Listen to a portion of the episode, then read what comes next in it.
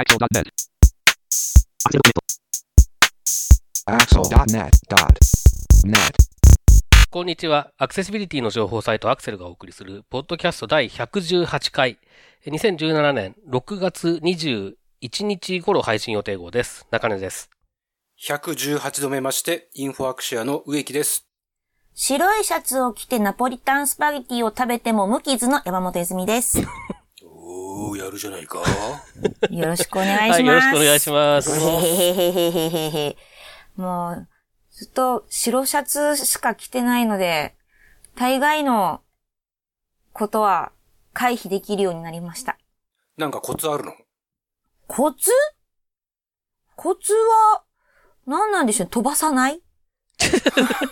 普通だね。はい。前に、だからそれで、あの、カレーうどんにもチャレンジしたんですけど。はい。無傷でした。あ、マジか。すごいですね。それはちょっと私自分でもびっくりしました。カレーうどんは行くかなと思ったんですけど。皆さんも白シャツで食べて痛い目にあったお話お待ちしてます。ます。あ、あった方ね。はい、はい合。わなかった方じゃなくてね。そうです。ああ。はい。最近日付ネタやんないね。え、ねあの、ありますけど、じゃあやりましょう。えー、6月21日ということで、はい。ウィキペディアによりますと、冷蔵庫の日なんですって。なぜだ？冷蔵庫。冷蔵庫、えー1985年、日本電気工業会により、暑い夏が来る前に、冷蔵庫を点検してくださいね、という趣旨で、毎年夏至の日に設あ、夏定され至なのか。そうなんですよ。6るほど月21日って夏至っぽいですよ。まあ、その辺ですね。確かそにね。の辺です。なんですって。ということで冷蔵庫。といえば、中根さん。ざっくりしてんな。投げっぱなしジャーマンだな。えーっとですね。もう少し広、じゃあ、冷蔵庫に入っていてびっくりしたものは何ですか？ああ。えーっとね。まあ、入っててびっくりしたわけじゃないんですけど、えーっとね。まあ、ある意味びっくりしたっていう話を今思い出したのは、はい。えーっと、一人暮らしを始めた頃なので、25年ぐらい前ですかね。に、えーっと、もともと兄貴が一人暮らしを始めた時に買った小さい冷蔵庫っていうのをこう、引き、引き取ったんですね。はい。なので、えーその時で多分もう5年ものとか10年ものの冷蔵庫のちっちゃい冷蔵庫だったんですけど、で、えっと、まあ、ある期間ちょっと僕禁酒してて、ビールを全然冷蔵庫に入れてないっていう時期があったんですが、えービール好きの友達が来るっていうんで大量にビールを買い込んで、で、えっと、友達にひたすら飲ませるっていうのをやったことがあったんですね。夏頃に。で、えーまあいろいろあって、冬ぐらいに禁酒を解いて、よーし、じゃあビールを買ってきて飲もうっつって、えっ、と、じゃあそのその前に冷蔵庫を掃除しようっつって、そしたら、あの、昔の冷蔵庫なので、あの、なんですか、あの、霜っていうんですかね、氷が。あの、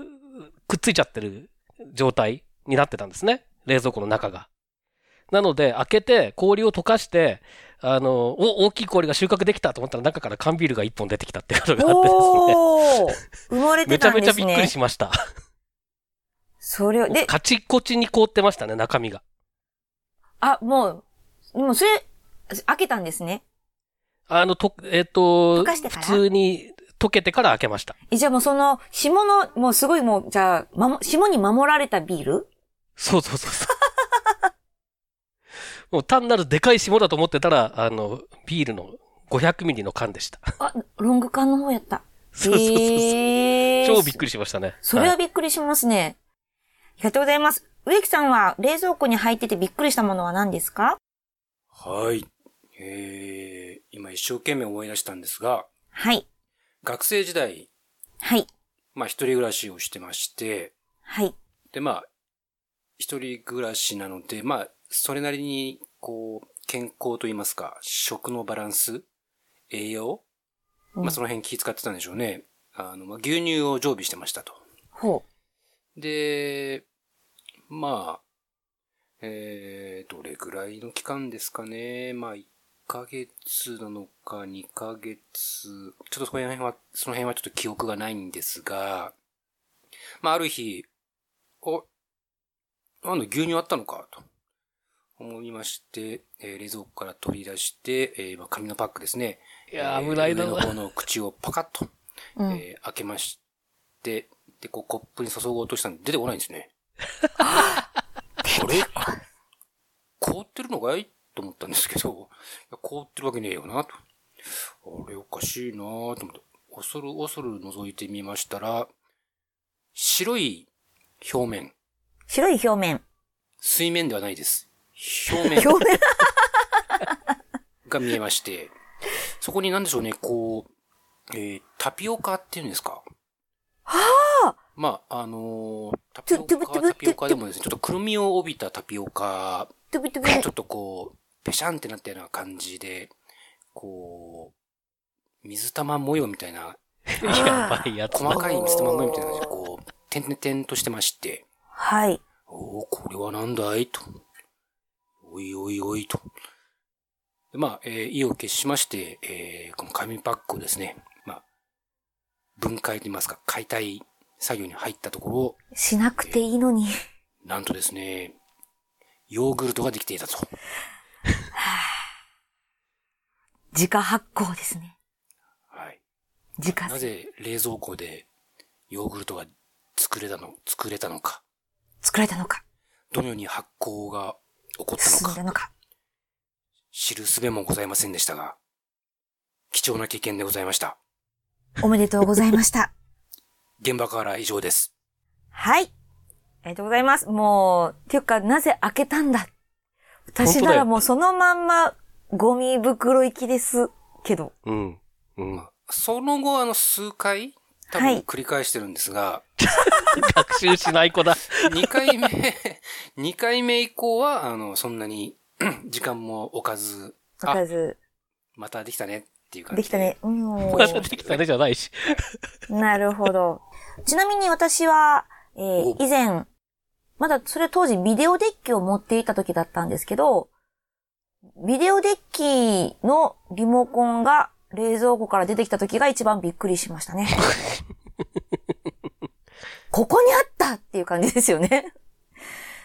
そんな感じです。あのー、昔カセットテープとかビデオテープ劣化しないように冷蔵庫に入れるっていうのはね、やりましたけどね。あー。僕知らない。はね、カセットテープって何？あ新しすぎてわかんないか。きっとそうだと思います。そういう切り替えしかないだろう。そっちもありだな。そう、あのー、まあね、なんか、ビデオデッキのリモコンないなと思いながら、でも、ビデオデッキのリモコンって、デッキって、デッキ自体で再生とか、あの、停止とかも全部操作できてしまうので、うん。まあ、ビデオ、あの、リモコンなくても、なんとかなってしまうんですよ。まああれですね。エアコンとかに比べると全然困らないですもんね。全く困らないですね。そうです。うん、だ困らないがゆえに探しまくらなかったって。っていうかまあ探したとしても冷蔵庫は探さないので。っていうのが一番のあれでしたね。多分私の予想でいくとお酒って怖いなっていうのが多分原因なのではないだろうかとその時には思ったりし、今も思っています。ということで、皆さんも冷蔵庫に入っていてびっくりした話お待ちしてます。ます。はい、えー、ではあ、本編に入っていきたいと思いますけれども、今回は6月の2回目の配信ということで、毎月2回目はゲストの方をお迎えしてお送りしています。えー、ということで今回もゲストの方をお迎えしていますので、えー、まず簡単に自己紹介をお願いします。はい、えー、ウェブアクセシビリティコンサルタントと、えー、インフラエンジニアをしています、持田徹と申します。よろしくお願いします。はい、よろしくお願いします。よろしくお願いします。お願いします。さんは今どちらにいらっしゃるんですか？今は、えっ、ー、と、大阪なんですけど、えっ、ー、と、ちょっとこの収録のためにバンドの練習室を借りております。お我々の中で一番いい、あの、録音環境を使ってくださっているということで。はい、あの、扉の密閉された空間。ドアが二重になっています。あの、過去、今までのゲストの方の中で、一番、こう、環境に配慮いただいた方ですね。ありがとうございます。そうですね。我々でもいい、そこまでの環境で使やったことないですもんね、やったこと多分ね。ないですね。うん。あの、一番良くて会議室ですから。はい。い今、あの、えっ、と、ローランドのキーボードとドラムセットの前に座っています。ああ。でも、その部屋で、ポッドキャストの収録って感じなんですよね。はい、あの、利用目的にはそう書いてきました。ああ。すごい、そういう、なるほど。へえ。確かに、あの、あれなんですよね。音楽練習スタジオとかって安いところが安かったりするんでねうん。いいんですよね。なんか、あの、お大阪市の、あの、芸術総合館っていう建物がたまたま見つかって、すごく安くで借りれたので、で、あの、で、電話で問い合わせをして、あの、ネットを使えますか？って、さあ、どうですかね？って言ったんですけど、あの、調べてくれはって、問題ないですって話だったんで、お、あのお使っています。いい人だ。はい。ーなるほど。いやー、なんか、あの、お気遣いいただきましてありがとうありございます。がとうございありがとうございま。ますす。ありがとうございます。さて、えー、で、まあ今、あの、持田さん、えーっと、Web アクセシビリティコンサルタントと、まあインフラエンジニアというふうにご紹介いただいたんですけれども、今のそのお仕事としては、まあもうちょっと具体的にどんな感じのことをされてるのかっていうのを教えていただけますか？まず。はい。えっ、と、アルファサードという会社に勤めてまして、えーまあ、主に、その会社としては、あの、パワー CMS という CMS を販売して、まあ、ウェブの制作から、えーインフラの整備まで一括してや出していただいてるんですけども、まあ、その中で、主にその、まあ、えー CMS をインストールするサーバーのセットアップの部分であるとか、あと、あの、今、パワー CMS クラウドっていう授業があるので、あの、まあ、えークラウドのサーバーにセットアップしたものをお客様に提供するサービスなんかをやっている感じです。うん。まあ、そうすると、じゃあ、えー、まあ、パワー CMS 自体に結構そのアクセシビリティを、お確保した上で、えーコンテンツを作っていくっていう機能が、まあ、えー盛り込まれてるわけですけれども、その、えー開発とかもされてるんですか？あ、そうですね。まあ、あの、かい、あの、一部ちょっと関わってますし、まあ、ほぼ開発の方は、あの、先日インタビューに来た野田の方がやってるんですけども、あの、ええ。まあ、例えば案件とかでそのアクセシビリティを確保ししないといけないものに関して、あの、まあ、えー設計とか方針決めをすることもありますし、あとその、えー基準書であるとか、ガイドラインを作ったりすることもありますし、あの、サイトのチェックなんかもやります。うーん、なるほど。どはい。で、まあ、あのー僕は持田さんってなんか SNS とかでやり取りさせていただくことはちょいちょいあって、えーっと、それ、最初がいつだったのかとかよく覚えてないんですけど、け結構前かなっていう印象はあるんですけれども、はいいつ頃からこういうアクセシビリティ関係のこととかをやられてるんですか？僕はだいたい、えー、2002年ぐらいですかね。ああ。2001年とか2002年で、えっ、と、当時あの、ナップっていうプロジェクトがあってですね。う んはい。あっナップたねあっえたナップって何ですか？えー、中根さんからお願いします。お願いします。いや、僕、あのね、僕がやってたやつなんですけどね。まだドメイン名はそのまま持ってますけどね。あのあった。これか。これですね。 Network Accessibility Project。略してナップ。はい。えーっと、99年ぐらいに始めたのかな。99年ぐらいから、まあ、2005年ぐらいまで、3、4、2004、5年ぐらいまでかな？最初の JIS が出る前後ぐらいまで、えーまあまあ、ちょいちょい活動をしてて、その後放置されてるっていう、えーやつですね。はい。じゃそのナップというものがあり、という、えープロジェクトがあり、そこに持田さんが参加されていたんですか？あ、いや、えっ、と、僕直接参加はしてないんですけど、はい。まあ、えっ、と、ちょっと言い方がおこがましいかもしれないけど、なんですけど、同じようなことを、あの、当時ちょっと大阪でやってた時期があったので、まあ、ただまあ、規模とか内容は全然違ってたので、やっぱり東京はすごいなと思って中根さんの活動を見てたんですけども。あ、そうですか。はい。なので、ちょっと今日はあの、感動しております。いやいやいやいやいや。じゃあそれが、い、が、そのじゃあ、やるきっかけは、あ、えっ、と、きっかけはですね、もともとまあ、あの、ウェブが好きだったので、個人的にその自分のサイトを作ってたんですけども、あの、まあ、当時はもう2000年とかなんで IE とネットスケープでこう同じ、えー CSS や CSS であの同じ見た目にするとかっていうところにすごい凝ってたんですけども、うん。あの、たまたまあの、梅田のヨドバシでホームページリーダーを見つけてですね、あの、はいはいそれまでそういう関係に全く、あの、関心がなかったんですけども、たまたま見つけて、自分のあの、パソコンに入れてみたところが、まあ、読み上げの、まあ、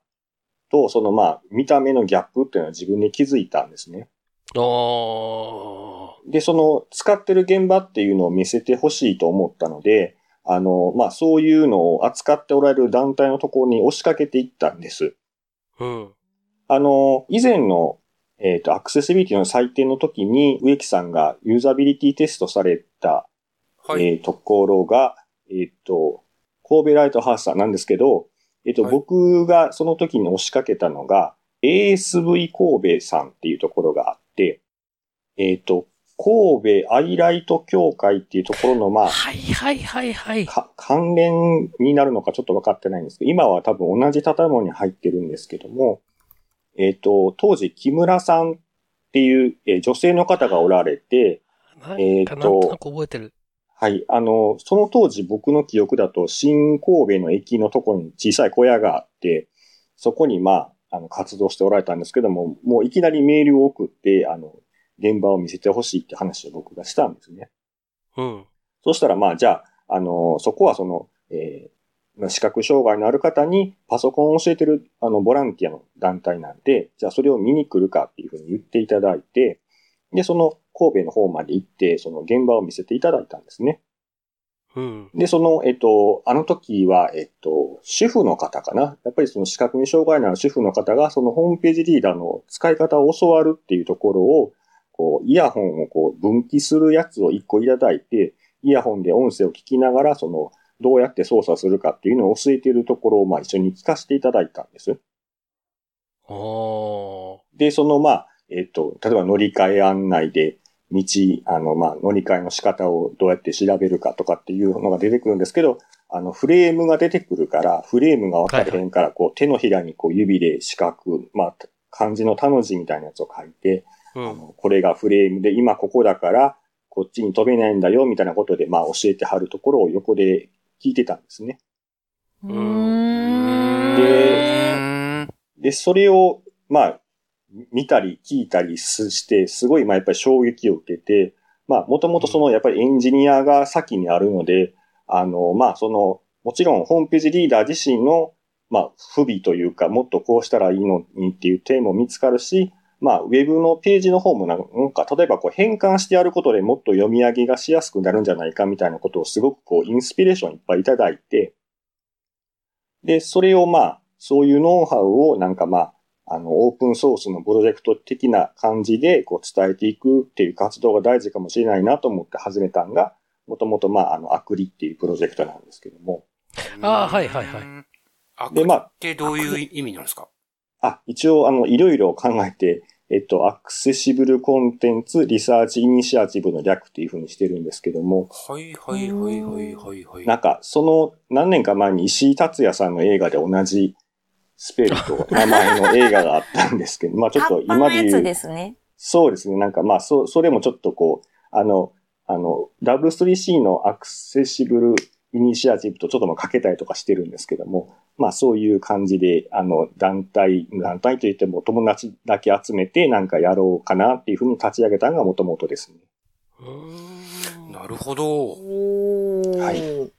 そうか、でも、そう考えると、その、やっぱりホームページリーダーは、えっと、他の支援技術のものと違って、一般の店頭で販売されてたっていうのは大きいですね。確かにそうですね。そうですね。うん。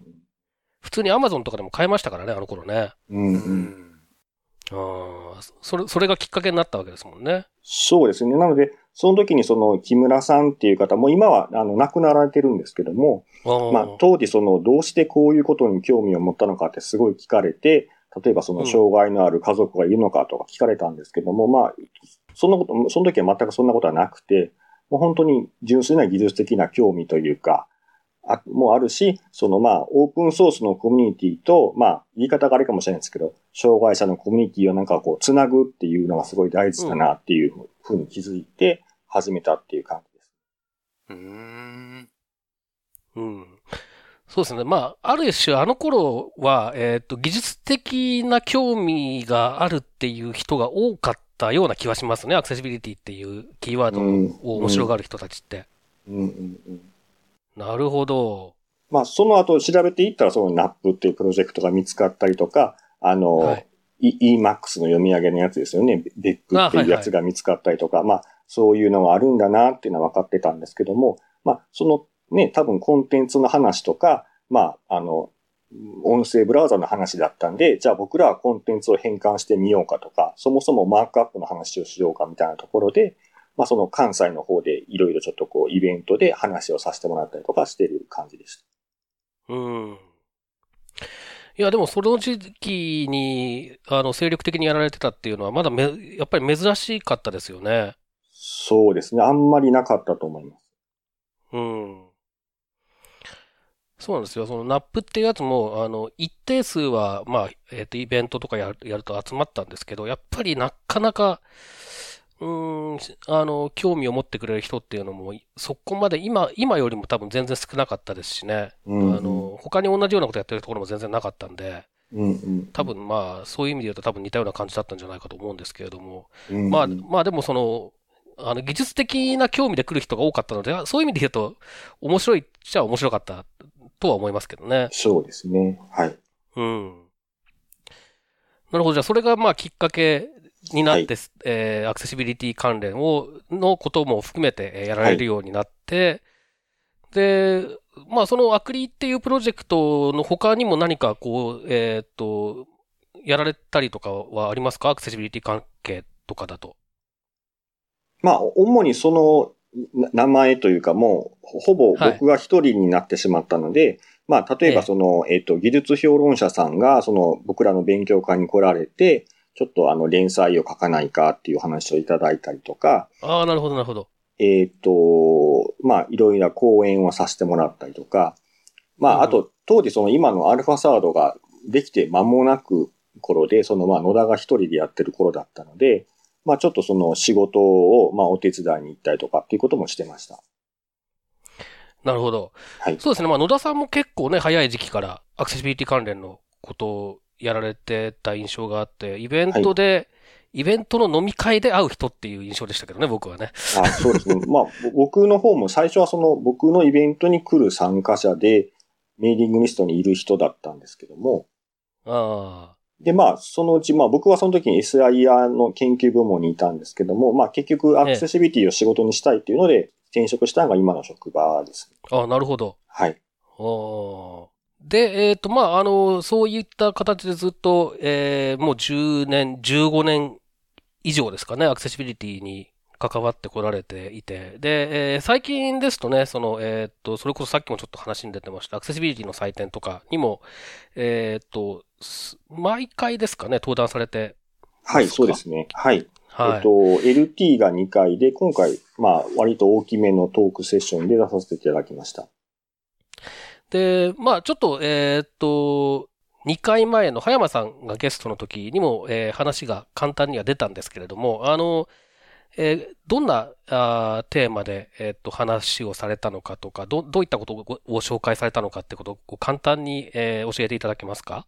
はい。えっと、話題の技術とアクセシビリティっていう、まあ、お題をいただきまして、テレパシージャパンという会社の関口さんと、えー、あと、まあ、バスタイムフィッシュの村岡さんと、まあ、3人で話をしましょうっていう、えー、タイトルをいただきました。はい。で、えっと、まあ、えー、その話題の技術っていうの中に、まあ、IoT であるとか、えー、バーチャルリアリティとか、あとは AR っていうんですかね、 Augmented Reality とか、はい、あとまあ音声って書いてあって、それはその音声アシスタントっていうやつらしいんですけども、まあ、そういう話題の技術とアクセシビリティを絡めたお話をっていうことだけいただいて、まあ、あの、お誘いいただいた状態でした。なるほど。もともとでもあれですよね、なんかその、それこそ IoT であるとか、そういったことに関しては、えっ、ー、と、ブログに書かれたりとかしてませんでしたっけ？はい、あの、去年の暮れのアドベントカレンダーですね。はい、そうですね。あの、ウェブじゃないアクセシビリティっていうカレンダーができてたので、まあちょっと前から思ってたところがあるので、その IoT システムのアクセシビリティというタイトルで書かせていただきました。えっ、ー、と、まあ、ということで、あの、ウェブじゃない部分のアクセシビリティの話なんですけれども、まあ、もうちょっとじゃあ具体的にその IoT のアクセシビリティっていうのはどういう視点で、えー、書かれた、えー、内容だったか教えていただけますか？はい。あのー、まあ、その、えー、ブログ記事を書いたのは去年の、えー、暮れ12月なんですけども、えー、はい、その去年の、えー、7月の段階で、そのまあ、経済産業省から、IoT のセキュリティガイドラインっていうのがまあ公表されるということがありましたと。で、まあその IoT 機器がこう普及してくると、そのまあセキュリティもすごい大事なので、そのガイドラインを作りましたっていうふうなことが書かれてるんですけども、あの、まあ以前からそのセキュリティの性質とアクセシビリティってすごい似てるところがあるなと思ってたところもあるんですけども、うん。なのでその、えー、IoT のセキュリティのガイドラインが必要ってことは、IoT の、あの、アクセシビリティのガイドラインも必要なんじゃないかなっていうふうに思ってたんですね。で、まあ、あの、これ公表されたのがその去年の7月なんですけども、まあ、その前の年の5月に、やっぱりそのアクセシビリティの採点があったんですけども、まあ、その時にすでにこのセキュリティガイドラインの話があったので、あの、まあ、これからその IoT の技術が進んでいって、誰でもこう、あの、デバイスを簡単に作っていけるとなると、まあその乱立していくことになるので、その時のやっぱりアクセシビリティのガイドラインもないといけないんじゃないかっていう話をちょっと、あの、懇親会で振ってたんですね。その、まあ、井原さんとか北志さんがいてはるところで。はい。で、ちょっとまあその時は時間がなくて、あの、まとまらなかったんですけども、まあそれをちょっとまあそのカレンダーの方に書いてみた感じになります。うん。まあちょっと IoT って、えっ、ー、と、キーワードとしては実は結構古くからあっ、ここ1、2年、2年、2年、3年ぐらいですかね、けえっ、ー、と、世の中的には認知されてる、できたかなっていう感じがありますけれども、あのー、結構人によって、えー、IoT 機器とか行った時に、想像するもの、想定するものが違うような気がするんですけど、なんか具体的にこういうものっていうような意識をしてたりはしますか？まあ、その、えっ、と、ブログ記事を書いたときには、まあ、例えばそのラズベリーパイとか、まあ、そういうシングルボードコンピューターとか、まあ、すごい出てる時期だったので、まあ、それで例えば、ケースとかをつけて、あの、機器を作った、まあ、いわゆる組み込み機器みたいなやつと、まあ、その、それの中にこうソフトが動いていて、まあ、クラウドとかと連携して動いてるようなシステムっていうことを、まあ、ちょっと念頭に置いて書いてはいたんですけども。ああ、なるほど。まあ、あのー、結構まあ、なんていうんですかね、その、そのあたりが多分一番、現実的には、えー、一番こう、なんていうんですかね、注目もされるだろうし、えー、開発も進むだろうという部分なので、確かにそのセキュリティと同じぐらいアクセシビリティも考えないと、まずいことになるっていうところではありますよね。はい。はい。まあ、あの、僕は実は、あの、僕が関わっている大学の研究室っていうのが IoT っていうのをキーワードにして、どれぐらいだ ?10 年ぐらい前から、ああでもない、こうでもないって言ってるんですけど。で、あんまり別にこう、目立ったことは、えっ、ー、と、そ、なんですかね、コンシューマー的に目立ったことはやってないんですが、ただそ、その中で僕が感じていることというのは、えっ、ー、と、まあ、IoT ってインターネットオブシングスということで、ものの、もののインターネット、ものをインターネットにつないでいきましょうということで、まあ、ラズベリーパイとかみたいに、えっ、ー、と、コンピューター機器ですね、えー、で、ネットワーク通信機能があるようなもの、簡単につけられるようなものはもちろんなんですけれども、そうではない、えー、例えば極端な話、目の前にあるコップでもいいし、お菓子でもいいんですけれども、そういったものがネットワークにつながってる、えー、デバイスに認識されると、それも実質的にはネットワークにつながっている状態になるよね。っていうところまでちょっと、えー、なんですかね、考え方を広げて見ると、えー、っと、ネットワークにつながったとなると、あの、それこそ僕みたいに直接見たのでは認知できないけれども、ネットワーク越しだと認知できるものが増えるとかっていうことですごく面白いことになるんじゃないかみたいなことを考えててですね、IoT そのものに関しては、じえーと結構期待はしてるんですけども、なかなかそういうところまではいかなくて、ちょっと、えー、歯がゆい思いをしてたりはするんですけれどもね。で、まあ、そこまで、えーっと、進めていこうと思うと、やっぱりじゃあどういうふうにその物体を認知するのかっていう部分でも当然、セキュリティもそうですけれども、アクセシビリティも考えなきゃいけないかったりすると思うので、はい。まあ多分、まだまだこれから、あの、発展していく考え方、考え方も技術もこれから発展していく分野だと思うので、はい。ずっと注目はしてないといけないんだとは思うんですよね。そうですね。その、まあ、あの、技術のその、黎明期の段階で、あの、アクセシビリティも、あの、概念として入れておかないと、後々こう、乱造してから、後で直すのが大変だっていうのはもうウェブでや、散々やってることなんで、そうですね。その立ち上げの段階でそういうことを言っていかないといけないかなっていうのが一番の動機ですね。そうですね。で、まあ、あの、まあ、ウェブも本当はね、その、えっ、と、W3C のウェブアクセシビリティイニシアティブっていうのが90、えっ、と、8 97年かな？?97 年に、えーと発足したんですけど、その時もやっぱり、えー技術を作っていく段階でアクセシビリティの考え方を入れていかなきゃっていうので、うん。えー始まって、で、一定の成果はもちろんあったと思うんですけど、それでもやっぱりなかなか大変な状況なので、うん早すぎるってことは多分ないんですよね、そういうのってね。そう思います。はい。で、まあ、あの、今の、えー話にちょっと関わってくるところで言うと、えーっと、その、えー僕自身はちょっとそのアクセシビリティのサイトが行けなかったので、えーはブログで拝見しただけなんですけれども、えーはい。シフトレフトというキーワードで、えーアクセシビリティを、まあ、あのー早い段階から、えーいろいろな、いろいろなってこともないですけど、例えばその開発のサイクルであったりとか、それからまあうん。こういう仕様の策定であったりとか、うん。えー技術の、えー開発であったりとか、まあ、そういったあらゆるものに組み込んでいった方がいいだろうという、えーことを言われてて、まあ、本当にその通りだなと思うんですけれども、はい。特に僕が最近ちょっと興味がある部分としては、その、えーまあ、ちょっとウェブに話を戻しますが、ウェブサイトの開発なんかで、えーっと、早い段階からやっていくっていうのは当然、あの、方針を作ったりとかっていうのはそうだと思うんですけれども、その、実装したものがアクセシブルかどうかっていうのをテストしていくっていうのも、えー、それこそ、なんていうんですかね、テストど、テスト駆動開発みたいな、えー文脈の中で頻繁にテストしてやっていくっていう方が当然いいだろうなっていうことも、まあそのシフトレフトっていうのを見て思ったりはしたんですが、はい。そえっ、と、まず、まず、えっ、と、確認したいのは、そう、そういうぶことも含めての、えっ、と、考え方ですか？あれは。あのーシフトレフトに関しては、ちょっとはいいろいろ話があるんですけど、はい。えっと、ま、まずその、えっと、例えば、ウェブの話でいくと、ウェブアクセシビリティディスの中でも、その、あまずアクセシビリティの方針を立てて設計をしてっていうふうにこう流れが書いてあるので、はいはい。その、その段階から考えろっていうのは、その企画の立場から言ったらすごく当然なんですけども、うんこのシフトレフトっていうのは僕そのセキュリティの分野からやっぱり持ってきたんですよね。うん。セキュリティのコミュニティで今そのシフトレフトって話をしてて、まあさっきの話みたいにセキュリティとアクセシビリティって似てると思ったので、そのアクセシビリティもシフトレフトって話をしたんですけども、はい。その、えっと、このセキュリティの分野でシフトレフトっていうのはすごくおっしゃってるのは、あの、岡田さんって方がおられたんですけども、まあその、はいその方にちょっと伺ったところでは、そのシフトレフトっていうのは、まずその現状の全工程から始まると。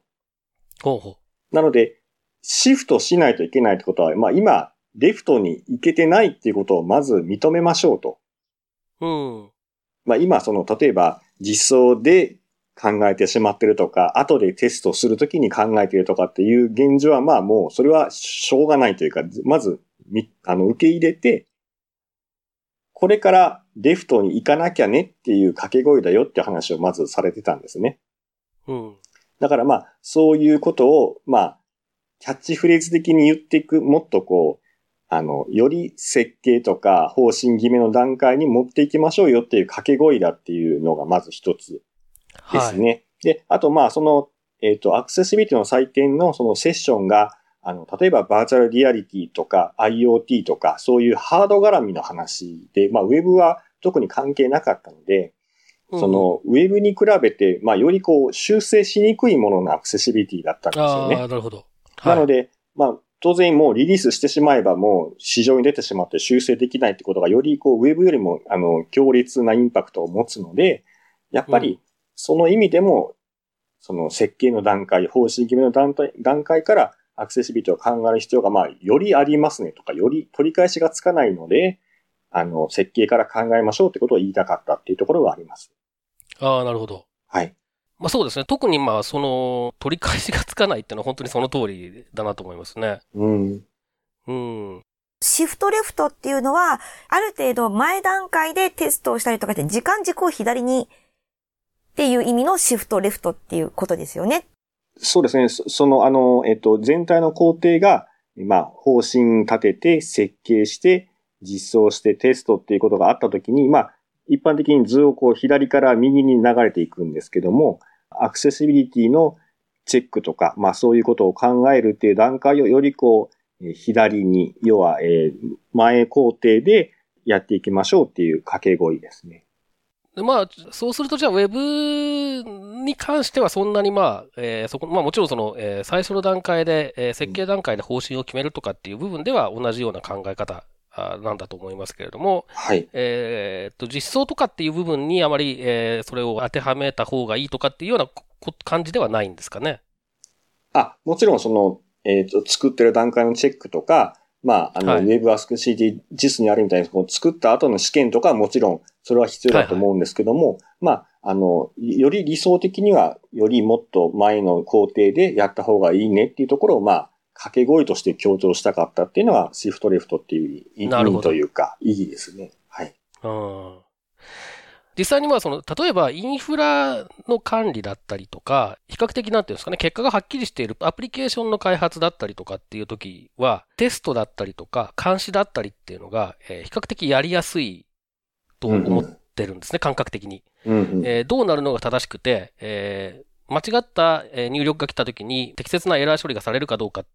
とかっていうのが、まあ、はっきり分かっているので、テストも書きやすいし、えーモニターすべきものもわはっきりしてるっていうところがああると思うんですけれども、これが Web コンテンツになってくると、セキュリティの場合はまだはっきり、えーなんか定義できるような気がするんですね。ああの、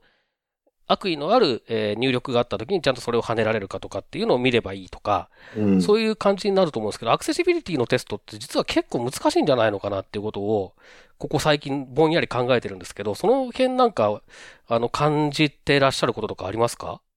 そうですね。なので、えーまあ、例えば今、業務の方で Web コンテンツのアクセシビリティのチェックとかを、まあ、やっていて、チェックリストに沿ってやっていくんですけども、もうどうしてもこう、要素を、個別の要素を見てしまったりとかっていうところにこう、見る範囲が狭まってしまう気がしてて、うん。で、まあ、その話で、に終始してしまうんですけども、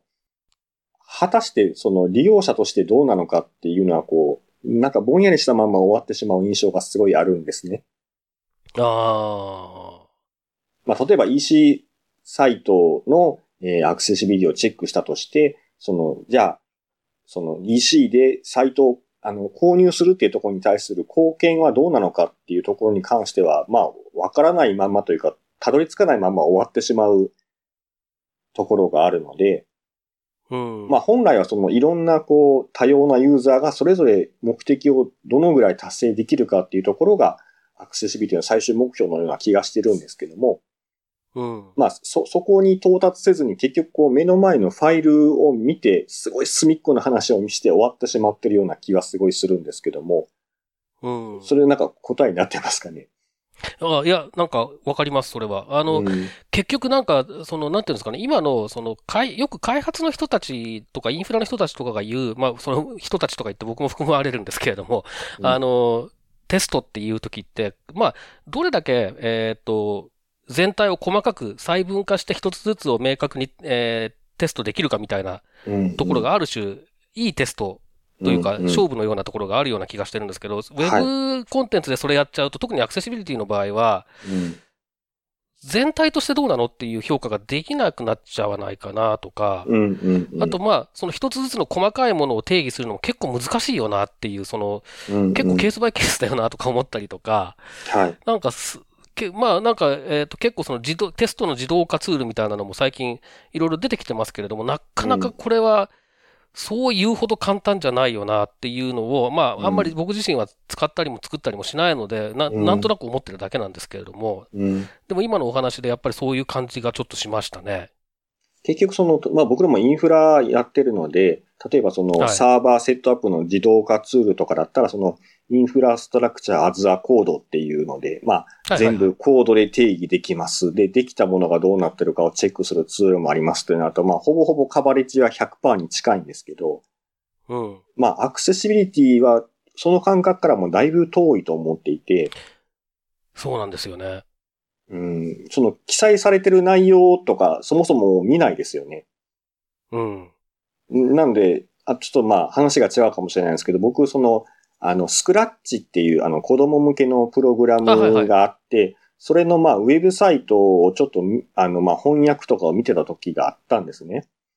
はい。で、それはその、まあ要はもう3歳とか4歳の子供向けのプログラムのコンテンツなんですけども、まあちょっと僕と一緒にやってた、えっ、と、日本語のあの翻訳の方は、まあもちろんボランティアなんですけど、もう本当に大人向きのドキュメントのような訳し方をされてたんですよ。あー。ももちろん漢字も普通に使って。はいで、そ、それ、は伝わるのかっていうすごい疑問があって、まあでもその、まあ例えばそのサイトがアクセシブルだったら、ね、オルトもちゃんとついてて、コントラストも問題なくてって言ったら、テストは通るんですけど、うん。そ、それは本当なのかっていう疑問がやっぱりすごい残りますよね。うん。その、例えば、もう3歳、4歳の子に iPad にそのスクラッチを入れてやらせるお母さんにそれ分かりますかっていう視点に立つとアクセシブルじゃないような気がするんですよ。うんうんうん。でも、当然その自動テストツールではそこは見ないし、んなんだったら今のウェブアクセシビリティでもそこはスルーするので、うん。なんかチェックしないですよ。でも多分おそらくそれ目的を達成しない気がするんですよ。うん。だからそれをアクセシブルじゃないんじゃないかっていう気がすごいします。うん。うん。う。うんん。うん。植木さん、このあたりは何かいろいろとあるんじゃないですか？経験的にも。まあ確かにあの、ガイドライン、そのいわゆる実数規格だとか、ウィキグ2.0とかありますけど、ガイドラインの基準を満たしていても使えないコンテンツはいくらでも作り、作りようがあるので、おー、いっぱいある。あとまあ余計ななんか、どうでもいいようなボタンがいっぱい並んでるとかですね。えー、ありえますし、まあ、さっきのその話で言うと、まあ確かにコンテンツとしてはちゃんとガイドラインの基準を一個一個クリアしてるんでしょうけど、肝心のコンテンツ自体が、その、使う、まあその場合だと子供たちですか。3歳4歳の子供向けになってないっていう時点で、まあ実質使えないじゃんっていうのはありますし、まあだからこそそういう、なんでしょうね、いわゆるユーザビリティテストみたいなものを、特にそういうなんかこう、限定されたユーザーグループをターゲットにするときには、きちんとやらないと、本当にそれでいいのかどうか、使えるのかどうか、当初の目的を達成できそうなのかどうなのかっていうのは、なかなか判断しづらい、判定しづらいっていうのは、いろんな案件で感じますね。うん。うん。その時、植木さんは、もうその、アクセシビリティのことだけの話だけで、そういった例えばコンテンツ、これ、どうなんでしょうとかっていうところまでは踏み込めない感じなんですか？うーんとね、そんなに、そんなにこう、なんていうの、ターゲットユーザーとうん。ずれたコンテンツ、そそんなに、例えばさっきのその文章とかいうレベルだとそんなにないので、そこはないんだけど、ただまあ、あの、ちょっと話は違っちゃうかもしれないですけど、よくあるのは、僕は常にベストプラクティス、単純にガイドライン基準を満たすことだけじゃなくて、そのさらに上を行くというか、そまあ、例えばユーザビリティ的なことも踏まえると、こういう風にした方がいいっすよっていう提案をするように心がけてるんですけど、結構その、実際にそういう話を受けた側の担当者さんだったり、制作会社さんだったり、あとまあ、誰であっても、締め切り、納期が迫ってたりして時間がなくて、っていう状況だと、とりあえず最低限どこまでやればいいか教えてみたいなことをちょいちょい言われるので、そういうジレンマは日々感じてますけどね。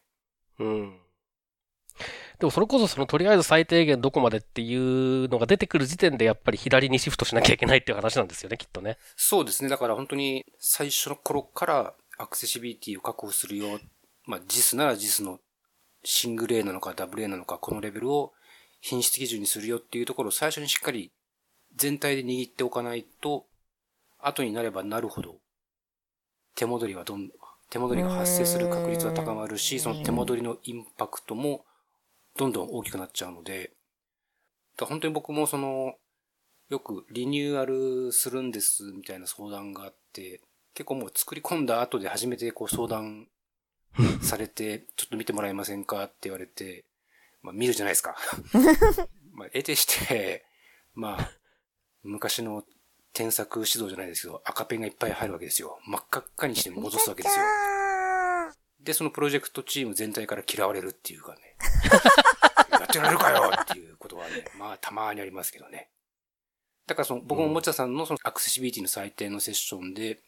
一つ掲げたシフトレフトっていうのは、僕のコンサルティングっていう仕事においてはもう絶対的なものというか、もうシフトレフトってなかったら本当にみんな疲弊するだけでお金もかかるわ、時間もかかるわ、いいこと何にもないので、シフトレフトできてればできてる案件ほど、時間もコストもかからずに済むし、お客さんハッピーだし、制作者も余計な手数増えなくてハッピーだし、それを使うユーザーさんもハッピーだし、かけてこっそり僕もハッピーと。ハッピー尽くし、ハッピー尽くしな図式が出来上がるんで、もうシフトレフトの話に関しても、うんうん、自分の日々の業務に当てはめながら、うなずきながら聞いてましたね。おー。あの、もう一つ、持田さんが掲げたキーワードとして、マルチモダリティ、ああ、はいはい。うんちゃらかんちゃらというカタカナがあったんですが、はい持。田さんぜひその話も、はい。マルチモダリティアーキテクチャ。はい。うん。あの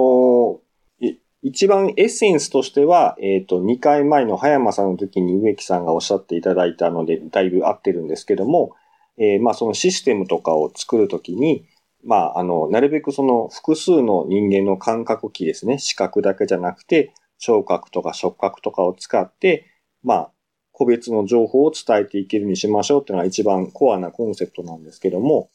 あの、今回そのセッションの、あの、トークセッションのタイトルの中にその、まあ、音声アシスタントっていうのが入ってて、まあ、今、それでいくと、まあ、Amazon Echo が一番こう、話題になってるんですけども、まあ、Amazon Echo は今、あの、音声しか使えないんだと思うんですよ。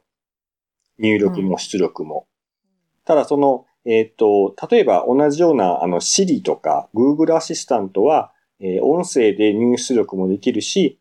スマホの画面を通してテキストでも入出力できるという特徴があるあるので、まあ、それでいくと、そのことだけ取り出すと、その Siri とか Google アシスタントの方がよりこうアクセシブルじゃないかっていうふうに考えたんですね。うんなので、その、えっ、と、まあ、クラウドの時代になって、そのマルチデバイスっていうのが出てきたと思うんですけども、要はこの、いあの、一個のサービスにいろんなこう、デバイスからアクセスできるようになるっていう、まあ、あの、アーキテクチャができてきたと思うんですけども、まあ、それと同じように、クラウドの時代になったら、一個のサービスに、まあ、いろんなこう手段でアクセスするようになったと思うんですけども、その一個一個が、あの、アクセシブルである必要は必ずしもないと思うんですけども、トータルとして、まあ、複数の感覚器を使って、そのサービスにアクセスできるような、あの、方法を取った方がいいんじゃないかっていうところが、一番言いたかったところです。あの、まあ、もともとその、僕もそうですけど、多くの人が言っていることとして、アクセシビリティを確保する、何かの、まあ、アプリケー、例えばアプリケーションのアクセシビリティを確保するっていうときに、えー一つのタスクをこなすための方法が複数あるっていうことで随分良くなるっていう、えー、まあ、つまり、マウスだけでやれ、やれる人もいれば、キーボードだけでやれるような仕組みもあるっていうようなことにするだけで随分アクセシビリティっていうのは良くなるっていう話は、まあ結構前からああって、で、うんうん、多分それをもっと拡張していくいくと考え方として、うんうん、えー、マルチモーダルっていうところになっていくのかなっていうのはよく思うんですね。はい。で、まあ、やっぱりそ、そこの、なんていうんですかね、複数の手段があるって言ったときに、じゃあその手段がどのモダリティに関連付けられてるのかっていうところまでちゃんと意識するだけで、はい。すごい変わるかなっていうのは確かに、えっ、ー、と、書かれてたそのマルチモーダルに関する、えっ、ー、と、ブログの記事ですね。えー、はい、拝見したときにちょっと思いましたね。ありがとうございます。まあ、昔のあの論文とかでマルチモーダルっていうと、一個のソフトをあの、音声用と表示用とこう切り替えれるような仕組みみたいな XML を書いたりとかそういう話が多かったんですけども、結局それはその1個のソフトとか1個のハードのインターフェースの話しかしてないんですけど、マルチデバイスの時代になったらその個別のデバイスでそれぞれの役割を担っていいかなっていうふうに思うんですよね。そうですね。だからまあ、例えば Amazon 以降は、えー、聴覚と、まあ、発音の部分だけになって、まあ、それしかできないけども、それ自身は悪くなくて、別に、あの、アレクサっていうやつにスマホで、そのスマホのあの支援技術を使ってアクセスできれば、そのトータルとしてそのサービスはマルチモダリティだねっていうふうな評価をしていいと思うんですよ。はい、そういうふうにこう、うね、サービス全体として複数のモダリティをサポートしてればいいかなっていう感じですね。それがちょっとまあ昔のところとはちょっと違うと思っているところです。あ確かにそうですね。あの、僕は、初めて、えっ、ー、と、そういうことを意識したのが、多分その家電で、まあ、た、多分えっ、ー、と、当時で言うとハードディスクレコーダーみたいなやつが、うん、えっ、ー、と、イーサネットの端子がついて出てきたときに、うん、で、えっと、ウェブの UI で、えー、録画ができるとか、うん、えー、っていうようなものを見たときに、結局、その、ネットワークの先で、端末として何を使うかで、えっ、ー、と、モダリティが変えられるなと思ったんですね、その時に。一般的なパソコン、PC の環境をつなげば、まあ、視覚的なモダリティになるし、うん、えー、僕の使ってる環境をつなげば、まあ、音声のモダリティになるし、うん、えー、まあ、聴覚ですね。聴覚的なモダリティになるし、みたいなことで、うん、結局そのネットワークにつ、まあ、さっきの IoT の話に、に、ある種、戻ってくるような部分もあるんですけれども、はい。ものがネットワークにつながって、ネットワークから、えっ、ー、と、オープンなプロトコルで制御できるようになるっていうことが、うんうん、まあ、すごく、その、マルチモーダルっていうものを、えー、実現していく上で重要なのかなっていう感覚は、その、なんとなくぼんやりとですけれども、その、えー、ハードディスクレコーダー、ネットにつながるハードディスクレコーダーっていうのが出てきた時から、持ってますね。うん、うん、ちょっとまあ、パソコンをつないとか、スマホがつながると、まあ、それはそれで、その単体で十分な支援技術を持っているので、まあ、多分問題ないんですけど、そのスピーカーの専用機を作りましたとか、なんかディスプレイだけ繋ぎましたみたいな、その専用の機械を作った時に、そこまではサポートできるかわからないので、そのハードの設計の段階で、モダリティがどうかっていうのをこうサービス全体で見た方がいいかなっていう感じです。あそうですね。だから、うん、まあ、あの、その、昔の僕が、えっ、ー、と、最初に、おおと思ったそのハードディスクレコーダーなんかは、もともとは多分パソコンと、せいぜい、まあ、スマホまだなかったな。携帯電話ぐらいしか、ガラケーぐらいしか意識して作ってなかったんじゃないかと思うんですけど、うん、今や多分それこそ何が繋がるかわからない時代なので、うんうん、だから、まあ、そこ、そこの、えー、可能性をちゃんと考えて作ることで、というか作らないとダメなんだろうなって気がしますよね。うんうん。そういう意味でそのハードとかソフトの設計をこうシフトレフトしていかないと、そうですね。サービスがマルチモダリティにならないっていうことですね。うん。うん。うん。そうですね。ということで、うん、結構その IoT とシフトレフトとマルチモダリティっていうのがね、結構、あの、それぞれ結構違う話のような気がしつつ、かなり密接に繋がってる話なんですよね。うん、そうですね。はい。まあなんかバーチャルリアリティの話もあったんですけど、いはい、今のそのバーチャルリアリティっていうともうほとんどのそのヘッドマウントディスプレイつけてなんとかっていう話しかないんですけど、うん、それだけ見たらもう本当に視覚に頼るしかないんですけども、じゃあバーチャルリアリティがアクセシブルじゃないかっていうとそんなことはなくて、そのまあ、東大のあの、舘先生っていうところ、まあ、バーチャルリアリティの第一人者の方の研究とか見てると、触覚とか、そういう人間の五感全部をこう拡張するような研究が進んでるので、それであれば、例えばもうその先生の絵にあるんですけど、高齢者が遠隔地の重労働の作業を、その、ロボットを操作しながらやるとか、うん。まあ、その、今のなんか働き方の話でリモートワークみたいなことが現場のことでできるみたいなこともおっしゃっているので、まあ、それはそれで全部の、あの、感覚をサポートすることでバーチャルリアリティは、まあ、アクセシブルにすごいなると思うんですよね。うん。うん。だからその、まあ、僕は振られたタイトルでいろいろ考えた結果なんですけども、割と全部こう共通する、こう、バックボーンみたいなやつがあるんだなっていうところを気づいた感じです。そうですね。まあ、バーチャルリアリティは現状では、やっぱりその視覚的な部分と、まあ、ちょっと聴覚がだいぶ最近は良くなってきてるのかなっていう印象がありますけれども、触覚、嗅覚あたりは、まだ、まだちょっと、えー、現状では、えっ、と、僕たちのところまでまだ近づいてきてない感じはしますけど、いずれそういうのも出てきたりすると、うん。あの、多分触覚は意外といいけるんじゃないかなって気がするんですけどね、思ったより早く。はい。最近の動向を見てると。あのーまあ、そう、そうなってくると本当に、あのすまあ、いろんなことが実現できるだろうなとは思いますよね。うん。で、あとはまあ、その、前々回の葉山さんの時にもちょっと話しましたけれども、えっ、と、感覚機能にしても、その他の身体機能にしても、自分の体に必ずしもくっついてなくてよくって、えーネットワークの向こうにあっても多分いいんだよねっていううん。うん。うんことは思ってるんですね。で、身体機能に関してはかなりいろんなものが自分の体から分離されてるなって、あの、その前々回の時に話してて改めて思ったりもしたんですけれども、はい。多分今後感覚器も随分そういう方向に思いのほか速い速度で行くんじゃないのかなっていうところはありますね。うん。その、東大の滝先生の研究とかだと、あの、バーチャルリアリティと、あの、テレイグジスタンスっていうんですかね、遠隔のはい。とは同じだっていうふうにおっしゃってるので、あの、採点でもちょっとあったんですけど、あの、リモートコントロールできるモビルスーツみたいなやつがあるので、はあ、はあ、そうなると本当にもう五感を全部ネットワークの向こうに置ける形になるはずなんですよ。うん。うん。うんそうすると、まあもう本当にそういう形になるかなと思います。そうですよね。うんで、。五感をネットワークの向こうに置けるってことは、その、えーっと、ネットワークの向こうにある感覚機能と、うん自分の間に何かしらの、えー変換だったりとか、はい補正だったりとかをしてくれるフィルターを突っ込むことができるっていうことなので、そうですね。はい、だから僕も見えるようになるってことなんですよね。うん、そうですね。はい。そう思います。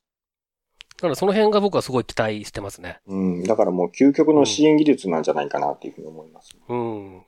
で、まあ、話が戻りますけれども、そういうのをちゃんとやっていくためには本当に、あの、考え方を、えーとしてシフトレフトっていうのがめちゃめちゃ重要になってくるっていうのは、まあ、間違いないですよね。はい。持田さんって、こういう内容の話をこう、講演とかで、セミナーとかで、おはい。話をする機会っていうのはあったりするんですか、今は特にないんですけど、すごい大好きです。おじゃあ、ミルク姉さんに企画してもらおうかな。ああ、いいですね。ああと話を振っておく。りがとうございます。まあ、す今の、その、植木さんの振りとも関わってくるところだとは思うんですけれども、なんか、まあ、あの、今後、こういうことに取り組みたいとか、具体的でも、ぼんやりとでもいいですけど、何か考えてらっしゃることってありますか？まあ、ちょっとその今、あの、最低の時にはその、アマゾンエコーとか触ってなかったので、うん。まあ実際こう触ってもうちょっとアクセシブルにする方法を考えていきたいなっていうのもありますし、まああと、まあウェブの関連とかだと今ちょっとあの AWS を使って読み上げシステムとか作ってるので、まあこういうのもちょっとこう、あの、専念していきたいなとか、まあいろいろ思っているところはあります。なるほど。じゃあまあちょっといろいろとそういう新しいものに関する話ですとか、まあ今回お話しいただいたようなことも含めてですけどね、なんか、ちょっと何かしら、あれですね、お話ししていただくありがとうございます。イベントみたいなのもできるといいですね、なんかね。よろしくお願いします。ー。キャ姉さん、ー。ミルクさん。お待ちして姉ます。さん。姉さん。ご連絡お待ちしてます。ます。まあちょっとアクセルも最近ね、イベントやってないんでね、なんかそそっち方向で考えてもいいかもしれないですけどね。ありがとうございます。はい、えー、ということで、今回はアクリのお持田徹さんに、えーゲストでご出演いただきました。持田さんどうもありがとうございました。ありがとうございました。ありがとうございました。ありがとうございました。ということで、本日のポッドキャストは以上です。はい、どうもありがとうございました。また次回です。またさようなら。このポッドキャストへの皆さんからのご意見、ご感想を Twitter、Facebook、サイト上のコメント欄、そしてメールで受け付けています。メールアドレスは feedback.axel.net feedback.axel.net です。なお、いただいたコメントなどをポッドキャストの中でご紹介する場合があります。それではまた次回。あの、まあ、以前からその、セキュリティの性質とアクセシビリティってすごい似てるところがあるなと思ってたところもあるんですけども、うん。なのでその、えー IoT のセキュリティのガイドラインが必要ってことは、IoT の、あの、アクセシビリティのガイドラインも必要なんじゃないかなっていうふうに思ってたんですね。